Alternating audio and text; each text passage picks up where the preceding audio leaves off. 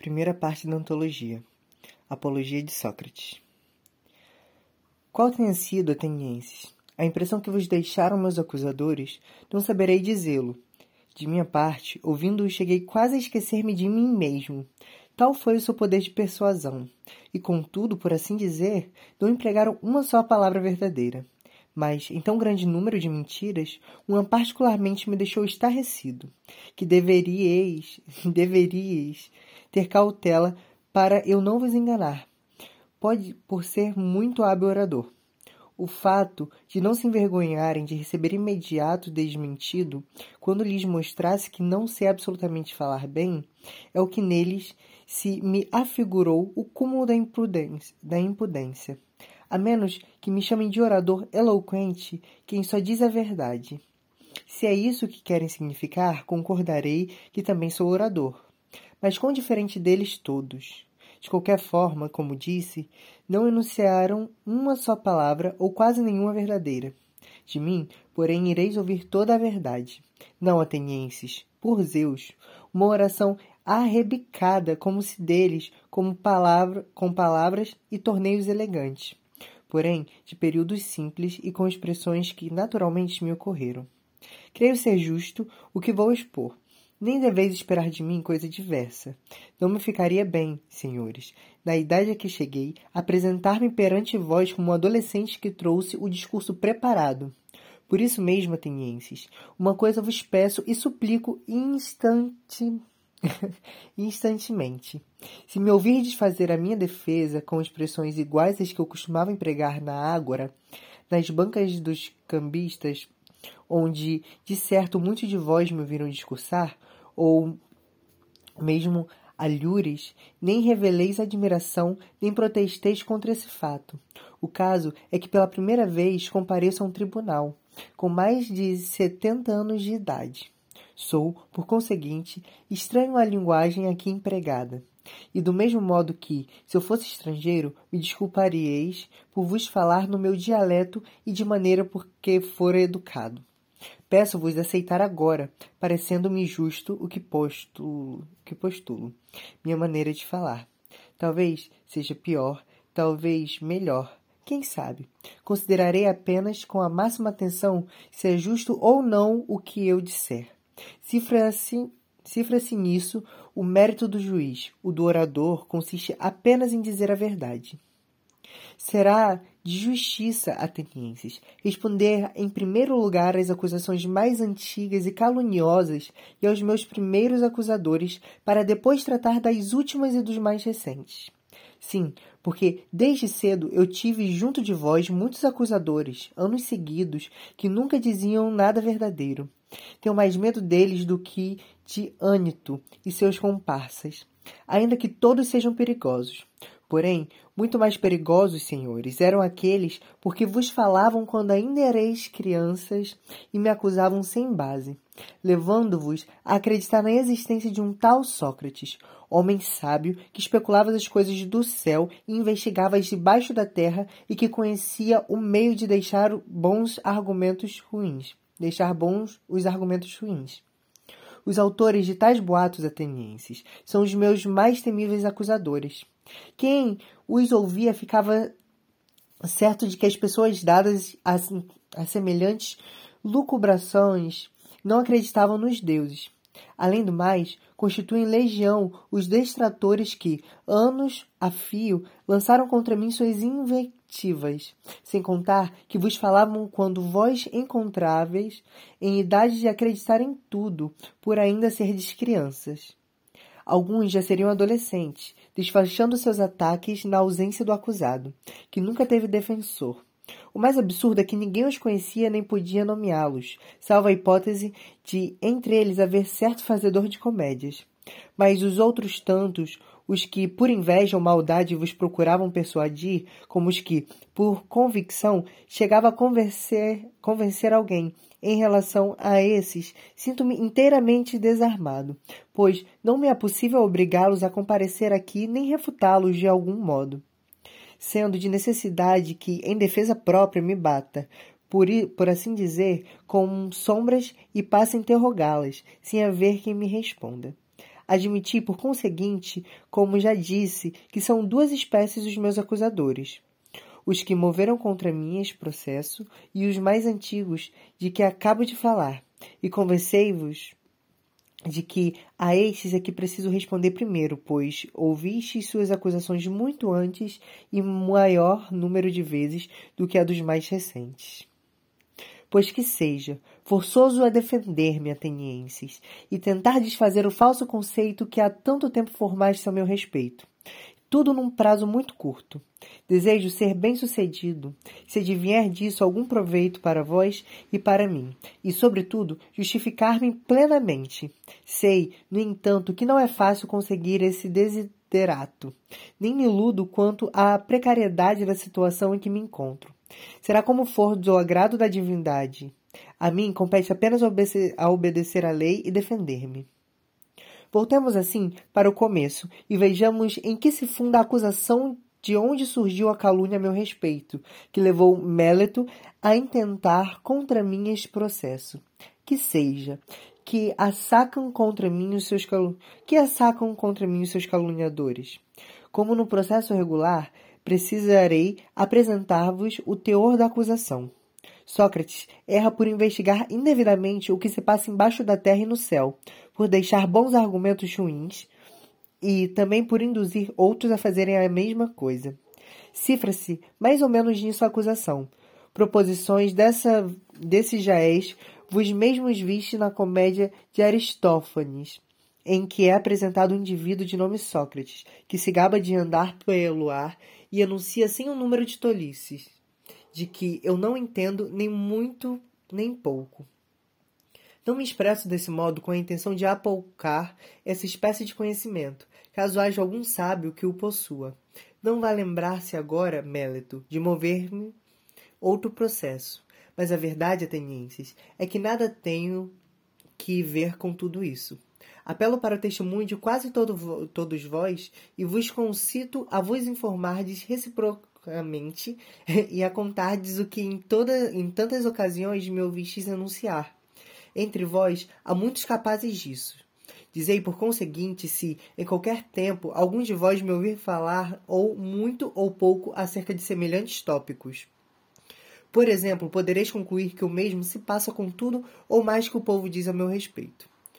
Tudo isso se, ser, se carece de base, como se dá também com a afirmação que, por certo, já vos chegou aos ouvidos, de que eu procuro ensinar aos outros e recebo dinheiro em pagamento, ou que também não é verdade. Aliás, considero verdadeira maravilha ser alguém capaz de ensinar outras pessoas, como se dá com Górgias, o Leotino e Pródico de Céus, e também Hípias, de Élide. Todos eles, senhores, nas cidades a que chegam têm o dom de persuadir os moços, que, aliás, desfrutam do privilégio de gozar gratuitamente da companhia de qualquer de seus concidadãos, e os convencem de abandonar este e passar a frequentá-los mediante pagamento. Acrescido dos agradecimentos de que são merecedores? Sim, entre nós encontra-se presença. Perdão. Sim, entre nós encontra-se presentemente um desses sábios de paros de que tive notícias. Visitei casualmente um indivíduo que, sozinho, já gastou mais dinheiro com os sofistas do que com todos os nossos cidadãos, tomando em conjunto. Calias, filho de Hipônico. A esse, como disse, interroguei. É pai de dois filhos. Calias lhe disse se teus dois filhos fossem potros ou bezerros, saberíamos arranjar quem cuidasse deles, mediante pagamento, para deixá-los perfeitos nas respectivas virtudes. Evidentemente, algum tratador de cavalos ou lavrador. Mas, uma vez que são homens, a quem pretendei desconfiá-los? Quem possui conhecimento de virtude peculiar ao homem e ao cidadão? Imagino que já refletistes a tal respeito, visto tereis dois filhos. A alguém nessas condições lhe perguntei ou não. Sem dúvida respondeu: Quem é? Voltei a perguntar: De onde veio e quanto cobra? É Eveno de Paros. Respondeu: Cobra cinco minas.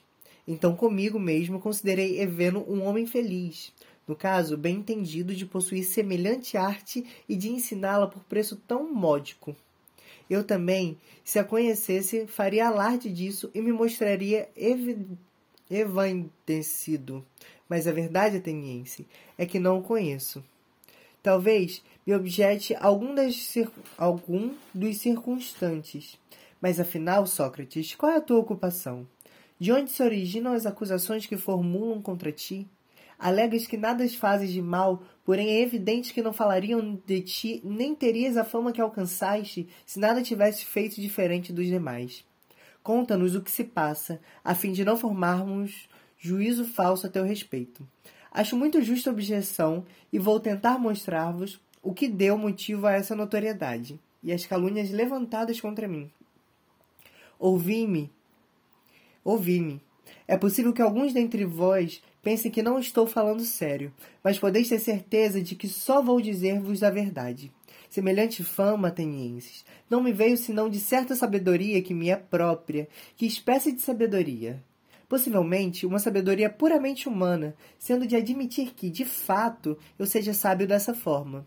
Os outros, sim, a que me referi há pouco, talvez sejam possuidores de uma sabedoria mais que humana a respeito da qual não sei o que diga, visto não ter chegado a compreendê-la.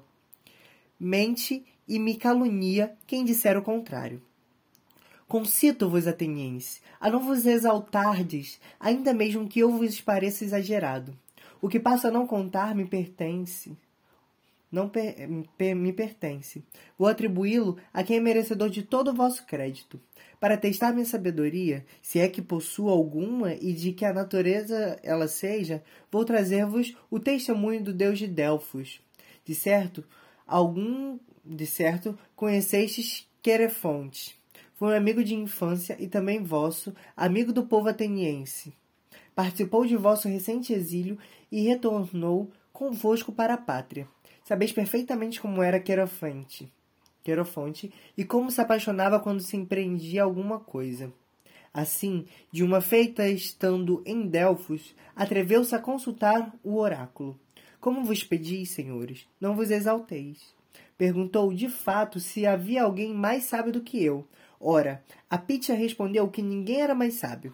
A esse respeito, seu irmão poderá confirmar que vos digo, visto já ter ele falecido. Vede, agora por que me refiro a esse fato? Vou mostrar-vos de onde se originou o que falam contra mim. Depois de ouvir aquilo, pus-me a refletir a sós comigo. Que quedará, que quererá dizer a divindade e que pretende insinuar? Tenho plena consciência de não ser nem muito sábio nem pouco. Qual o motivo, então, de haver ela afirmado que eu sou o mais sábio dos homens? Mentira não pode ser, não condiz isso com a sua natureza. E assim, durante muito tempo fiquei sem atinar com o sentido dessas palavras. Por fim, bastante contrafeito, passei a investigar o caso por este modo.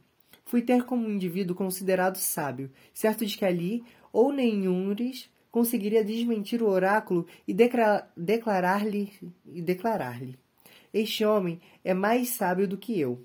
No entanto, afirmaste que eu era o mais sábio dos homens. Passei, portanto, a examiná-lo. Não há necessidade de declinar-lhe o nome. Era um dos nossos políticos. Mas, ao examiná-lo, os atenienses, aconteceu o seguinte. No decurso de nossa conversação, quis parecer-me que ele passava por sábio para muita gente, mas principalmente para ele mesmo, quando em verdade estava longe de sê-lo. De seguida, procurei demonstrar-lhe que ele se considerava sábio sem o ser do que resultou atiçar contra mim seu ódio e de muitas das pessoas, das pessoas presentes. Depois, ao retirar-me, falava sós comigo. Mas sabe do que este homem terei de ser realmente? Pode bem dar-se que, em verdade, nenhum de nós conheça nada belo e bom. Mas este indivíduo, sem saber nada, imagina que sabe, ao passo que eu, sem saber de fato coisa alguma, não presumo saber algo. Parece, portanto, que nesse pouquinho eu ultrapasso em sabedoria, pois, embora nada saiba, não imagino saber alguma coisa. Depois deste, procurei outro, que passava por ser mais sábio ainda do que o primeiro, porém sempre com o um idêntico resultado. Desse modo, tornava-me também odiado por ele e por muitos outros. Daí por diante, prossegui no mesmo compasso e percebendo com pesar e medo que incorreria no ódio de um sem número de pessoas, mas estava convencido de que era obrigado a pôr o serviço divino acima de tudo mais. Vi-me, portanto, na contingência de continuar com o estudo no sentido do oráculo, junto dos que pareciam saber alguma coisa. E, pelo cão, atenienses, a verdade precisará ser dita. Aconteceu comigo o seguinte: com raríssimas exceções, os indivíduos tidos na mais alta conta foram os que me pareceram mais deficientes, quando examinados de acordo com o preceito da divindade, enquanto outros, considerados em geral como inferiores, se me afiguraram de mais claro entendimento. Precisarei relatar-vos toda a minha peregrinação e os trabalhos por que passei, para chegar à conclusão de que o oráculo era irrefutável. Depois dos políticos, dirigi-me aos poetas de toda espécie, trágicos, ditirâmbicos e outros, certo de que neste terreno eu teria naturalmente de revelar-me mais ignorante do que todos, tomando de seus poemas os que me pareciam compostos com mais arte. Interrogavam-os acerca dos sentidos de cada um para, no mesmo passo, aprender com eles algumas, alguma coisa. Envergonha-me, senhores, contar-vos a verdade. Contudo, precisará ser dita quase precisará ser dita. Quase todos os circunstantes, por assim dizer, podiam discorrer com mais proficiência a respeito de cada poema do que o próprio autor. Em um pouco tempo, aprendi com os poetas que não é por meio de sabedoria que eles fazem o que fazem, mas por uma espécie de dom natural e em estado de inspiração, como se dar com os adivinhos e os profetas. Esses também falam muitas coisas bonitas, mas sem saberem o que dizem. O mesmo me pareceu dar-se com os poetas, tendo-se me revelado de igual modo que, pelo fato de fazerem nas composições, em todos os assuntos eles se consideravam os mais sábios dos homens, o que evidentemente não era assim. Assim, afastavam-me também dali com a convicção de ser superior a eles quanto o era aos políticos. Por último, procurei os artesãos, tinha plena consciência de que eu não sabia, por assim dizer, absolutamente nada, e estava convencido de que eles todos conheciam muitas as belas coisas. Neste ponto não me enganaram. Conheciam realmente muitas coisas que eu ignorava, sendo nisso precisamente mais sábios do que eu. Contudo, atenienses, quer parecer-me que esses meritórios artifícios padeciam dos mesmos defeitos dos poetas pelo fato de cada um deles conhecer a fundo determinada profissão, julgavam-se também proficientes nas questões mais abstrusas, donde estragar esse defeito fundamental de toda a sabedoria de cada um. Daí ter perguntado a mim mesmo, com referência ao oráculo, o que fora preferível: ser como era, sem participar da sabedoria e da ignorância de todos, ou ser como eles sobre ambos os aspectos? A resposta dada a mim, mesmo e ao oráculo, foi que ele era melhor ser o que sou realmente. Em consequência dessa investigação, ateniense, adquiri muitos inimigos da pior e mais perigosa espécie, fonte de toda sorte de calúnias a meu respeito e do qualificativo de sábio que me conferem. Em cada caso concreto, sempre que sempre as pessoas presentes imaginavam que eu era entendido no assunto em que punha a nu a ignorância dos demais. Mas o que eu penso, senhores, é que em verdade só o Deus é sábio e que, com esse oráculo, queria ele significar que a sabedoria humana vale muito pouco e nada, parecendo que não se referia particularmente a Sócrates e que se serviu do meu nome apenas como exemplo, como se dissesse: Homens, o mais sábio dentre vós é como Sócrates, que reconhece não valer realmente nada no terreno da sabedoria continua até hoje a andar por toda parte, obediente à intimação divina, e examinar e questionar o estrangeiro ou com o cidadão que se me afigura sábio. E, quando não me parece que seja que o seja, sempre que ponho em relevo sua ignorância, é para bem servir à divindade. Como uma ocupação tão absorvente, nunca me sobrou tempo para realizar nada de importância, nem com relação aos negócios da cidade, nem com meus assuntos particulares, vivendo, isso sim, em extrema pobreza, por encontrar-me aos serviços do Deus. Além dos demais, os moços que me acompanham espontaneamente por toda parte são os que dispõem de mais tempo, por pertencer às famílias abastadas. Não só se comprazem de me ver examinar tais pessoas como, por vezes, experimentam fazer a mesma coisa com terceiros, do que resulta descobrirem, segundo creio, um número, um número infinito de gente dessa marca, que imagina saber alguma coisa quando de fato sabe pouco ou mesmo nada. Ora, esses indivíduos assim examinados zangam-se comigo em vez de se zangarem com eles mesmos e espalham que um celerado de nome Sócrates anda a corromper os moços. Mas, se alguém lhes pergunta de que se ocupa e o que ensina, não tem o que dizer, porque de todo o ignoram. E para encobrirem sua perplexidade, recorrem a essas imputações vulgares comumente assacadas contra os amantes da sabedoria. Investiga as coisas do céu e as debaixo da terra. Não acreditar na existência dos deuses e deixar bom um argumento ruim porque a verdade, segundo penso, nenhum se atreve a confessar, que todos eles se revelaram simuladores de sabedoria quando de fato nada sabem.